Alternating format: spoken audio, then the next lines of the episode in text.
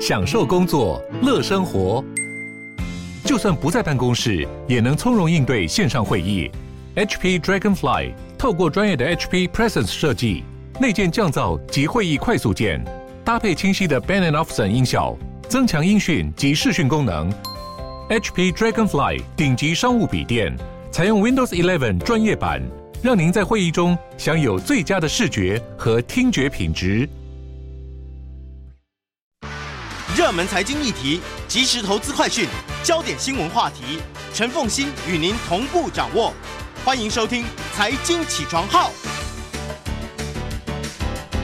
Hello，各位听众，大家早！欢迎大家来到九八新闻台《财经起床号》节目现场，我是陈凤欣。好，回到今天的一周国际经济趋势，在我们线上是我们的老朋友丁学文。Hello，学文早。哎，凤馨，各位听众，大家早安。好，来这个我们来看一下这一期《经济学人》的关键字。对，我们先开始看看啊，《The World This Week》一周精华的关键字啊。这一本杂志呢，它这一块这两个板块还是放在第五页啊。这一次有二十三个跟新闻有关的关键字。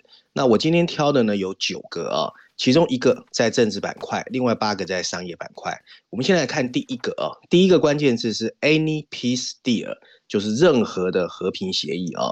那这个新闻主要是在谈呢，乌克兰的总统泽连斯基啊，最近表示，跟俄罗斯达成的任何和平协议呢，他认为都应该经过乌克兰全国公投的通过啊。即使谈判到现在为止呢，进展其实是甚微啊，但他仍然坚持跟普京会面。俄罗斯希望乌克兰能够宣布中立，放弃克里米亚和斯巴顿，并解除武装。他还希望西方能够结束制裁。乌克兰则担心这样的协议啊，会让他变得几乎没有防御的能力啊，并指出俄罗斯已经违背了之前撤回他军队的承诺啊。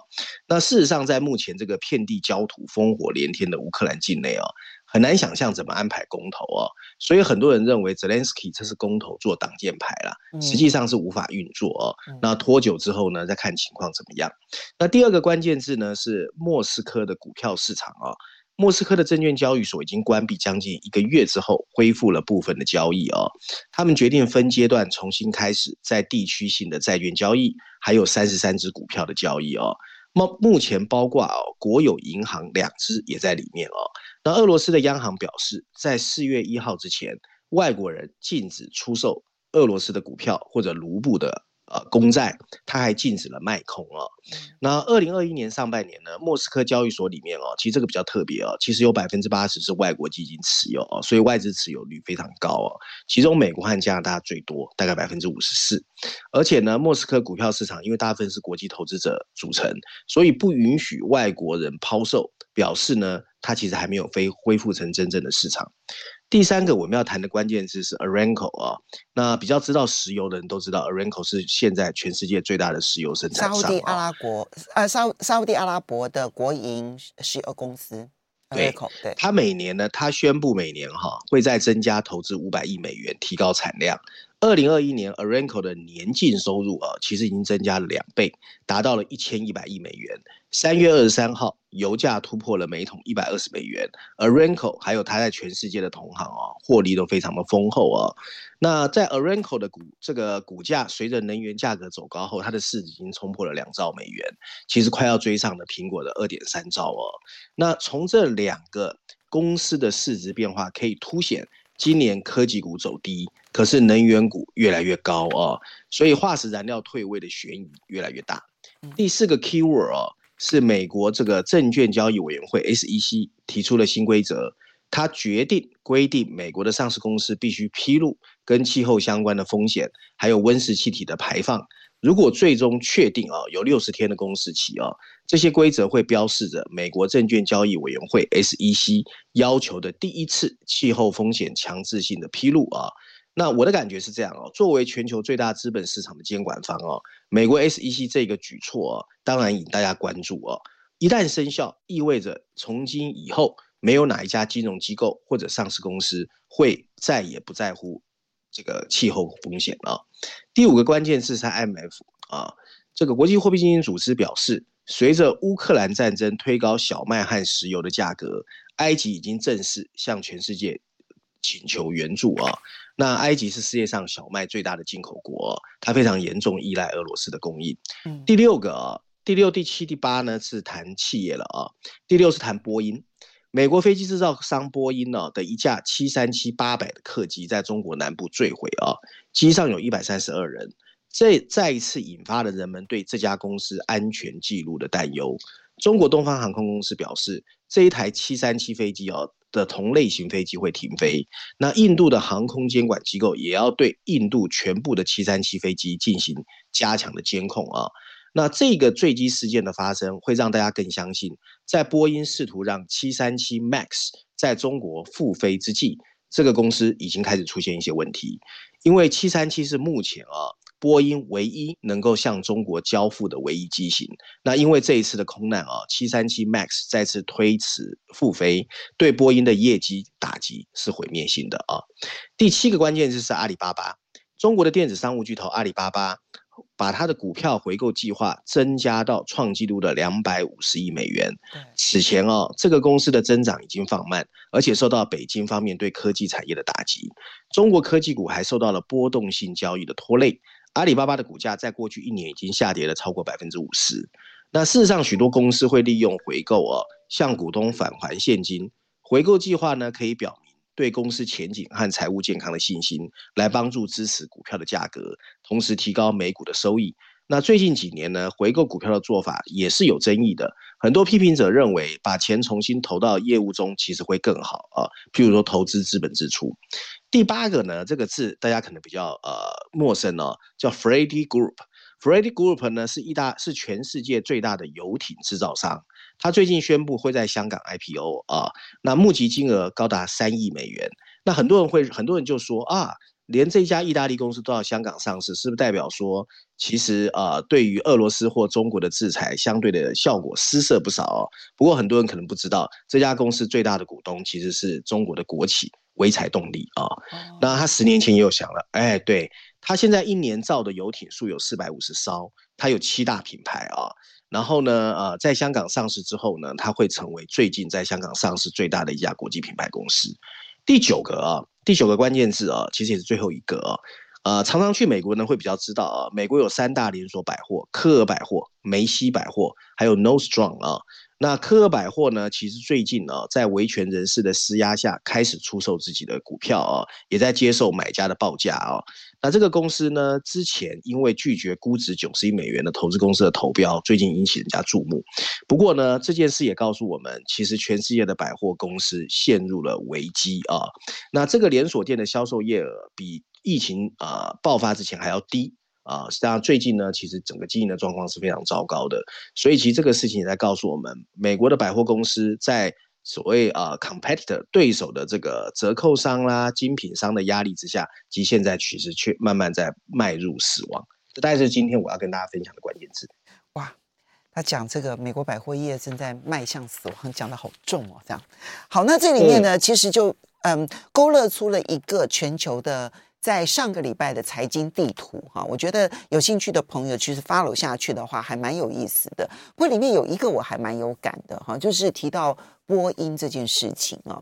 为什么这样讲？因为嗯，东方航空掉了那架飞机，当然这是一个很大的灾难啊。过去我们其实，在发生空难的时候，你知道第一时间，因为人们根本不知道说到底发生了什么事情。它到底是人为因素、机械的问题，还是天候的因素？它有太多的变数，可能造成一场空难。好，那么可是人们在第一时间呢、去指责的、去反映的，其实通常是他们认为比较可能出问题的公司。我我举例来讲，有一段期间、哦，那时候台湾当然那时候很不幸的就是华航不断的出发生空安事件，对不对？哈，所以。华航只要一出事，大家就觉得是华航的问题。然后其中有一次我印象很深刻，就是其实是机械的问题，是波音的问题，而并不是华航的问题。但是第一时间所有的媒体反应都说是华航的问题。我觉得现在这一次呢，就大家觉得波音的形象太糟了，所以我觉得指责波音的远多于去指责指责东航的，当然也有这样子。我我就觉得，所以一个公司的那个 credit 要建立。是要长长久久的，要花很大的力气的，感受还蛮深的，就是了。好，我们再来看到的是《经济学人》的 Cover Story 哈，这一期的 Cover Story，呃，Cover Story 要谈地缘政治跟能源了。对对对，如果大家有看到这一期的这个封面设计哦，其实蛮画中有画的哦。你会看到哦，在昏黄的背景前面哦，满坑满谷都是钻油井的设备哦。不过你又看到它倒映在水里面的时候啊，变成了一座座哦载着飞弹的卡车。那左上角有几个补充黑字哦，就跟凤欣讲的互相呼应了哦。大的黑字写的是 Power Play，权力游戏。小字写的则是能源和安全的新时代啊、哦。那这次经济学用了四篇文章，分别在绪论第一篇、财经板块第一篇、科技板块第一篇，还有熊彼特专栏。那我一样啊，我把四篇文章稍微整合之后跟大家分享啊。那文章一开始就说，能源和大宗商品是普京政权的黑色核心所在。也是他正带给现在全球最大的威胁。在普京统治俄罗斯的二十年岁月中，他透过石油和天然气赚到的利润，就是我们现在看到杀害着乌克兰的一些坦克、枪支，还有飞弹的资金来源。而这些自然资源的收入，也创造了一批批由游艇夜总会或一大群在加勒比海设立控股壳公司的寻租的精英。他们还扼杀了呃自由体呃民主体制的代议政治。并进一步纵容了普京的狂妄幻想。由于俄罗斯供应着全球的石油、天然气和煤炭出口的百分之十到百分之二十五，许多国家，尤其是欧洲国家，非常容易受到俄罗斯的胁迫。对他们来说，乌克兰战争是一场没有想象到的冲击。不过，提醒他们建立一个更依赖太阳能、风力和核反应炉，而不是继续靠着传统的化石能源的急迫性越来越强。但我们也不要自欺欺人的认为，这个新时代会轻而易举的让我们摆脱掉扑面而来的能源危机和独裁者的诅咒。能源市场持续数个礼拜的混乱，已经开始伤害全球的消费者。洛杉矶洛杉矶的汽油价格哦，第一次超过了每加仑六美元的位置。对，交易员预测，随着对俄罗斯的制裁生效，欧洲会开始缺少柴油。德国准备在明年冬天开始定量供应天然气。以防止俄罗斯突然切断供应，在亚洲，石油进口国正在为国际收支即将受到的冲击做准备。在紧缺的市场中，供应会很难被吸收。这个礼拜，从中亚到黑海的输油管遭受了风暴的破坏。伊朗支持的叛军开始袭击沙乌地阿拉伯的能源设施，石油价格已经飙破了每桶一百二十二美元。我们稍微休息一下，我们稍微休息一下，来看这个新的能源危机时代。我们每一个人都都会受到影响。欢迎大家回到九八新闻台财经起床号节目现场，我是陈凤欣。在我们线上是我们的老朋友丁学文，也非常欢迎 YouTube 的朋友们一起来收看直播。好，学文，刚刚这个经济学人这一篇 Cover Story 呢，谈能源安全不只是要谈俄乌，它其实也同时点到了你比如说像沙乌地阿拉伯现在嗯遭遇到也门的这个叛乱组织的攻击，哈，它所引发的油价大涨的这些问题。所以还有很多地缘政治上面的问题影响着能源安全。对的，不过呢，比较令人意外的是哦，现在全球各国政府的直接反应啊，反而是去找更多的化石燃料，根本没有人在乎这些燃料会对环保造成什么样的污染。或者会不会让他们曾经的追求所谓清洁能源的诺言破功？在西方世界的鼓励下啊，全世界最大的石油公司 Aramco 正把它的投资额提高到每年四百亿到五百亿美元。拜登曾经讨好着委内瑞拉的独裁者，或许就是为了从一个二零零五年就开始供应全球百分之四原油的国家，帮美国获得更多的石油。很多人都想知道，最长期的质疑就是，他们到底能以多快的速度摆脱化石燃料？欧盟啊，本月宣布的能源战略，希望能在二零三零年不需要依赖俄罗斯。部分的方式就是寻找到新的天然气来源。当然，他也提及会加倍使用再生能源，因为对俄罗斯的依赖不应该继续。核能又重新开始流行起来。法国计划重新建造六座核能新工厂，目标就是达到完全的能源独立。三月二十一号，英国表示会用超高速的速度。建造新一代的核子反应炉，一个重新设计的能源系统将释放更少的碳，也有希望摆脱二十世纪这么依赖专制政权所掌握能源的困局。可是，尽管地缘政治加速的气候变化所驱动的能源转型，但是呢，他们并不是没有风险的。转型会扰乱某些经济体，并导致一波新的依赖形态。为了衡量这一点，经济学人测算了一篮子十种自然资源的支出，包括石油、煤炭跟发电、工业、运输有关的各种稀有金属。随着全球的追求脱碳，到二零四零年，这一篮子的支出会从 GDP 的百分之五点八下降到百分之三点四，这是好事。可是，在经济学人的测算中，超过一半的资金还是流向专制政权。前十名的国家在所有矿产中的市场份额会超过百分之七十五，这意味着生产仍然过度的集中。因此，就有两个问题在全世界被凸显出来。第一，因为石油产业萎缩造成的地缘政治仍然令人担忧。随着西方企业出于环保和高成本而退出，到二零四零年，OPEC 加俄罗斯的市场份额会从现在的百分之四十五上升到百分之五十七，从而赋予他们更大的影响力。安哥拉和阿阿塞拜疆这些成本较高的生产商会面临被挤出市场的冲击，世界地图上会充斥着陷入困境的前石油国家。另外，新兴的这个绿能国家也会面临来自资源诅咒的斗争。随着长达二十年的电力基础呃设施的建设，绿色金属的支出会激增。到二零四零年，这笔意外之财每年可能超过一兆美元。有一些受益者认为，譬如说澳大利亚，他们或许有能力应对这一个问题。不过，刚果、几内亚和蒙古这些最脆弱的国家则不然。如今堆积如山的现金已经扭曲了经济，助长了不满情绪。在最近的智利和秘鲁的选举中，采矿业是不和谐的根源所在。全球矿业公司担心着他们的产权会随时被没收，由此导致的投资不足，已经导致一篮子绿色金属的价格在过去一年上涨了百分之六十四。中国正在寻找同样资源的动作，让情况更恶化。这个世界对不良政府的容忍变得更高，还让一切变得更加复杂。那经济学人在最后还是给了一些建议啊，包括他建议呢，应该加强循环利用和鼓励创新，包括振兴已经开发国家的核工业，包括各国政府应该促进矿业的投资跟发展。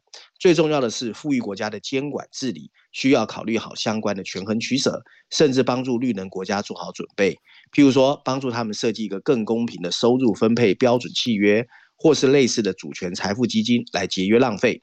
总而言之。对正要进行绿能转型的这个世界而言，如何建设一个更清洁、更安全的能源系统非常重要。不过，这绝对也是一个像史诗般危险而艰巨的任务。他前面的建议，我都觉得效果有限。他最后这一句话，才是我们人类要面对的未来二十年的真实，史诗般的剧烈转型的危险时刻。嗯，呃，好。他他的结论非常的精彩啊！我我建议大家呢，嗯，等到这个我们节目结束了之后呢，我我是真这是我真心的建议，我刚刚笔记都来不及做哈，但是我觉得它的内容非常的重要，那可以重新的回听好多次，因为这里面牵涉到的国家层面非常的多，每一个国家的位阶差距是非常大的，有些国家这你不要用民主专制这个态度去看待它的话。有些国家生产成本高，就会被剔除。比如说他刚刚里面提到的亚塞拜然，对不对？哈，那呃，有些国家呢，成本很低，它就可以留下来。譬如说 OPEC Plus，它未来占比会更高。哈，然后还有在转型的过程当中，有一些稀有的矿产。它可能产生的地缘政治上面的冲击，在非洲的不管是刚果或者是几内亚哈，那或者是像蒙古哈，亚洲的蒙古，这些都是我们要去注意的未来地缘政治上面的剧烈变化。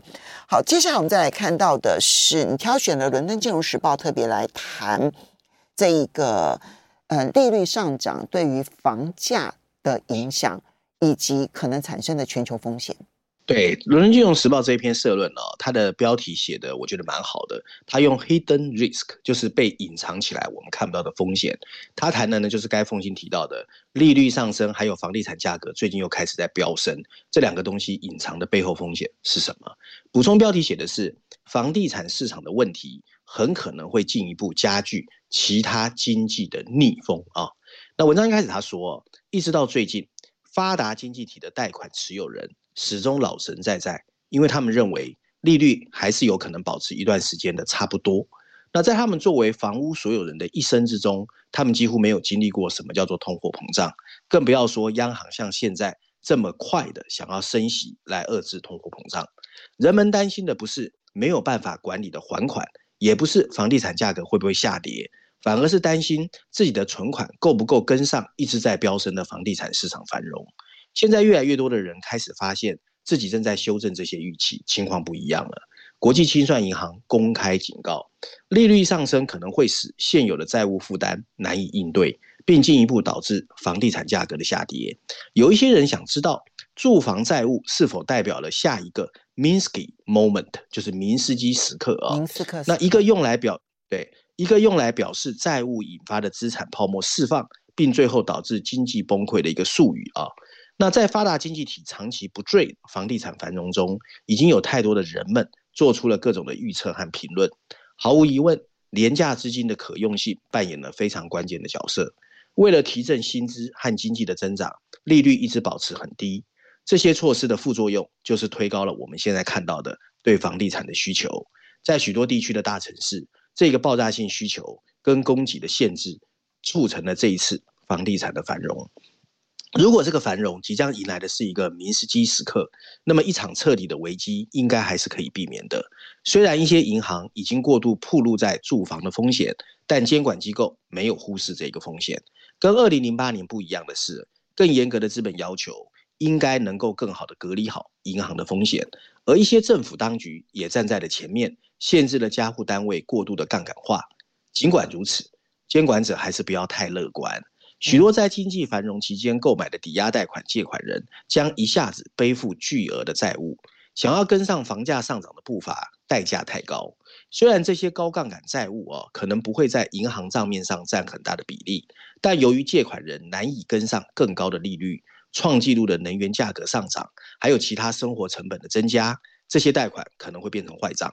即使可以避免更广泛的金融动荡，价格下跌也不会对经济毫无影响。经济学家长期以来一直在推测，家庭的消费意愿和财富以及收入有一定的关系。如果房地产价格大幅下跌，消费也会下降。由于这种所谓的财富效应而导致的任何支出的短缺，也可能会因为个人在利率上升时，把比较大的比例收入用于偿还债务，而不是在更广泛的经济中购买商品和服务而加剧。在违约或抵押贷款压力更集中的社区，房地产破产的。这个破除也会产生深远的影响，当然也可能会有良性的发展。如果通货膨胀得到控制，长期利率的提高可能会有所缓和。许多家庭可以利用疫情期间累积的储蓄缓冲来应对这样的情况。房价可能不会像我们担心那样下跌，甚至根本不会下跌。文章最后提到，但这并不意味着风险不存在。通过多年的廉价资金支持增长和防御经济危机是一个可以理解的选择。随着新一轮货币紧缩时代的到来，各国央行和政府一定希望前一个时代累积的住房债务不会对下一个时代的前景造成太糟糕的影响。嗯，他希望它不要发生，但是就理论上来讲，发生的几率看起来太高了一点，对不对？哈。嗯，对，我最近有一点点担心。其实房地产，其实房地产价格繁荣是全世界现象哦，对，还不是单纯只有台湾。对，嗯，美国的情况更严重。对的，嗯，我现在我最近其实在担心一件事情啊，呃，摩根大通前一阵子其实有提醒，就大宗商品啊这个市场呢，会不会因为大起大落而出现部分的人压错边而出现的流动性危机？那大众物资的这个大宗商品的这一个，嗯，它的金金钱游戏现在的金额非常的大，那这个部分会不会出现问题之后，后面可能有很多，因为现在紧缩货币时代，很多地方都有可能会不会连带性的出现流动性危机，这是我有一点点担心的事情啊。那其实其实凤欣你凤馨你有知道上礼拜英国伦敦证券交易所 LME 有发生镍？对啊，妖孽事件，对啊，就是因为这个事件引发了大家担心大宗商品的雷曼时刻，有人这样形容，所以我我觉得这个部分我们要先提高警觉。现在所有的钱是流动的，这个市场损失的钱可能会影响别的市场的资金撤出，那么造成另外一个市场的大波动，这是我们要提醒的哈。好，来，接下来我们再来看到的是《经济学人》的这一篇文章，你挑选的是非洲大陆的自由贸易的困境。对了对了，我们还是要把那个眼光撇开，看一些还有一点点希望的地方。不过非洲还是有非洲的问题。那这次《经济学人》这一本杂志里面有一个第二个重要的议题，它放在序论最后一篇，和非洲和中东板块的第一篇，谈的就是非洲自由贸易的路还很长啊。其实不是完全正面的，不过基本上我们还是可以稍微对它有一点点期待，因为大家知道非洲大陆是很多人期待的下一个新兴的市场啊。嗯，那文章一开始他说。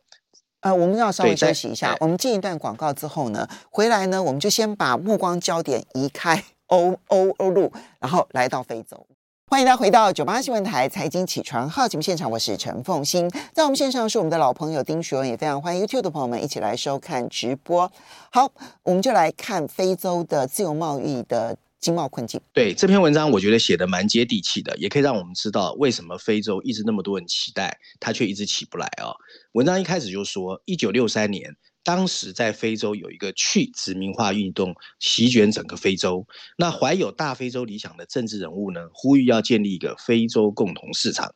他们认为这是一种超越过往啊、哦，非洲只能基于开矿或者出口自然资源的这一种殖民经济的模式的一个机会啊、哦。可是可悲的是哦，从这些呼吁出现之后，一直没有很大的 progress 进展啊。那跟非洲大陆的对外贸易相比，非洲内部国跟国的贸易比例还是很小。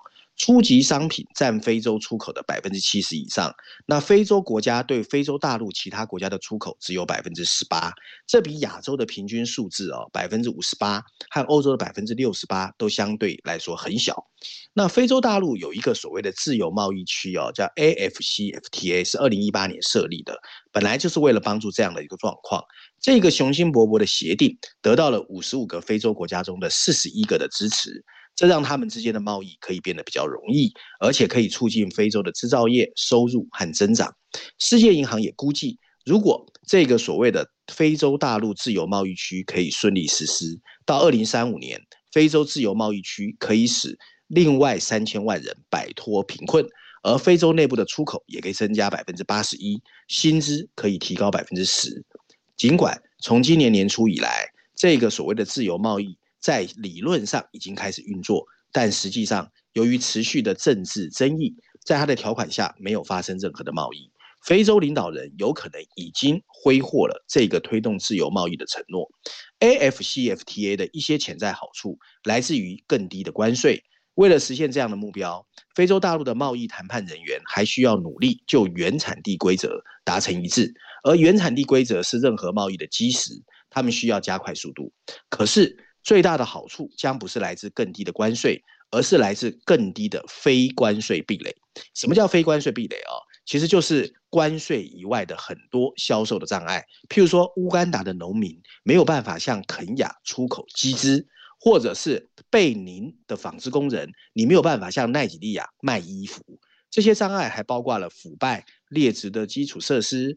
过进口的关口的繁文缛节，懒惰的海关官僚机构，还有昂贵的物流，就是因为这样，在非洲境内，你运输货物的成本比世界其他地区多三到四倍。天哪！二零一七年，正在向撒哈拉以南非洲进口商品的时候，你平均需要两百五十一个小时才能完成所有的文书工作，而富裕经济体只要九个小时。这些问题中有很多其实是可以解决的，坑洞也可以填补。你譬如说，港口可以扩张，档案可以数位化，更多的国家应该建立一站式的边境检查站，而不是让卡车你要一次一次的去排不同的行列啊。在东非，这种简化可以把过境时间从十二个小时缩短到四个小时，不要求进行新冠筛检，将可以让卡车有更多的时间来运送，而耽搁的时间可以变得更少。各国应该建立物流新创公司，让它变得更容易。譬如说，通过把货物跟空间匹配来降低成本的新科技，更便宜的交通工具意味着商店的商品可以更便宜。然而，这一切说起来容易，做起来难。其中一个障碍当然就是既得利益啊。譬如说，卡车运输联盟和海关官僚的机机构的这个勾结，大家都知道。加纳也已经告诉我们，这些情况还是可以减少的。另外一个问题是。尽管许多非洲的政客在自由贸易问题上夸口，但他们的本质还是保护主义者。在正在进行的有关实施自由贸易协定的谈判中，似乎没有哪个国家愿意首先采取行动。尽管埃及、肯亚、奈及利亚和南非这些都是最大的经济体，它应该受益最多，但他们接受这个贸易协定的速度却非常慢。第三个挑战是来自外界的政治、地缘政治啊。包括美国、中国和欧盟，尽管他们口头表示支持非洲自由贸易，但他们往往会通过签署另外的双边协议来破坏这些协定，从而使得非洲的协调更难、更复杂化。文章最后提到，这些问题中的每一个，到目前为止仍然缺乏很好的领导力。但如果政客们抓住这个机会，AfCFTA 可以帮助非洲大陆走出因为疫情和乌克兰战争陷入的经济衰退，它还可以向全球传递一个讯息：在保护主义呼声日益高涨之际，非洲其实有机会成为一个鼓舞人心的不一样的地方。它是在二零一九年七月七号正式实施的嘛？啊，嗯，对，一八年建 FTA 二二零一八年签署，然后二零一九年七月的时候开始实施。那嗯。我现在看不到资料说是不是五十四个国家已经全部通通都通过，那至少在二零一九年的时候已经超过了有二十二个国家，所以它可以生效了。但是刚刚提到的这些问题，嗯，这是不不不过我觉得还是很有希望，对不对？因为这些问题本来就是长久存在，而签署的目的就是为了要去解决它。解决它当然不是一不是我签署完了之后我就能成功的一条路。但是还是很期待这五十四个国家可以因此而有很大的一个进展，对吧？哦，对的。哎，非洲一个五十五个国家，这五十四个国家其实就已经就就只差一个了，对不对？除了那个海盗国家之外，好，OK，没错。哎，呃，最后呃，你挑选的这一篇文章要来谈中国大陆，嗯，就嗯，《经济学人》这一篇谈到中国大陆，谈到股票市场的外资的资金外流。这一波其实流出去的金额还蛮蛮多的。嗯，没错。其实我不知道凤馨有没有注意哦，最近几期《经济学人》其实中国都是内忧外患，好像情况不是太乐观啊。那除了疫情的这个清零政策的挑战，另外就是资本市场啊。嗯。然后这一篇文章呢是在财经板块第三篇，它直接标题写的是“离开的想法”，补充标题说的是为什么外国投资者开始对中国感到不安。其实地缘政治只是他们最新的一个担忧，有有方方面面的担忧哦。文章一开始他说，中国官方媒体没有试图掩盖这个事实，那就是最近几个礼拜，全球投资者的数十亿美元资金正在从中国流出，他们把资金外流归因于全球市场的波动、开始升息的美国联总会以及俄罗斯入侵乌克兰对全球供应链的影响。有一份政府出版品呢，甚至试图淡化整个情况的严重性。他们推测外国资金很快会回来。确实，中国市场最近几年也经历过短暂的资金外流，不过通常在两个月内就会回来。从二零一八年开始，MSCI 把中国纳入更多的中国的股票之后，投资中国市场一直是外资很明确的一个方向。那此后每年都有数百亿美元的资金流入中国的股票市场。在这段时间里，偶尔会出现资金的外流。二零一九年一次，二零二零年两次。在二零二零年的七月最严重那一次，大概有一百二十亿美元，在两个半月后啊重新流入啊。可是这一次，很多外国投资者表示，更深层次的结构性问题正在侵蚀中国市场，资金外流变得更猛烈。与此同时，中国股票也出现了全球性的抛售，恒生科技指数。追踪许多在香港上市的中国科技集团，他们跟前一年相比下跌了百分之四十五，而 Nasdaq 里面的金融中国指数也是追踪中国科技公司的，下跌了百分之五十八。日本的大和大和证券表示，在投资者看到结构性力量再次发生变化之前，股票的反弹不容易。尽管官方媒体是这样报道的。但资金外流似乎跟美国联准会收紧政策没有太大的关系。尽管中国出现了资金的外流，但没有多少资本从其他新兴市场流出，可见只有往中只有中国这边在流出。某些投资者指出了中国的特有因素：随着政府伸手干预民营企业和科技公司的司空见惯，另一个新的担忧是，政府对俄罗斯的支持可能会导致西方世界对中国采取新一波的制裁。这种战争还可能导致人们对台湾的担忧加剧，因为中国声称台湾也是属于它的一部分，并誓言一定会收回。对中国入侵行动的担忧，第一次导致了一些投资者在评估中国的投资时，增加了地缘政治的风险。投资者认为，持有中国资产可以接受的风险溢价正在上升，这会进一步导致一些投资者降低对中国的资本配置。而乌克兰战争拖得越久，风险溢价就会越高啊。那中国领导层最近开始有一些动作，要稳定股市啊。譬如说，由高级顾问刘鹤担任主席的金融稳定发展委员会，就率先尝试恢复投资者的信心。从三月十六号开始，他承诺会让新增的贷款增加，并推动政府基金进场。那中国领导者也表示会支持中国企业在美国上市，而且松口对科技企业的打击。房地产市场也变得比较宽松。那刘鹤在会议中也表示，希望更好地向市场传达中国新的经济计划。不过，文章最后提到，摩根士丹利特别表示，重要的是中国当局能以多快的速度成兑现承诺。想让资金外流的情况反转，需要的不仅仅只有口头承诺。嗯，我觉得这一波不只是股市，它里面只有提到股市。如果按照资料来看的话，其实债市流出的资金资料也资金也非常的多。那尤其是俄乌战争之后，这三个礼拜其实流出的速度非常的快。嗯，这里面当然它里面提到，就是说有一些结构性的问题。不过，嗯，俄乌战争之后到目前为止，西方的制裁力道非常的强，会不会有二级制裁？就因为你不去制裁俄罗斯，所以我来制裁你哈。那么，这个其实现在是中国跟印度都碰到的重大问题。这不只是中国大陆现在内部在讨论这件事情，就连印度他们现在我看到的媒体，他们也会问他们的央行说。如果我们遭遇到二级制裁会如何的？所以情势正在复杂化当中，要去厘清它，恐怕还需要一段时间。大家保持着高度谨慎的态度了。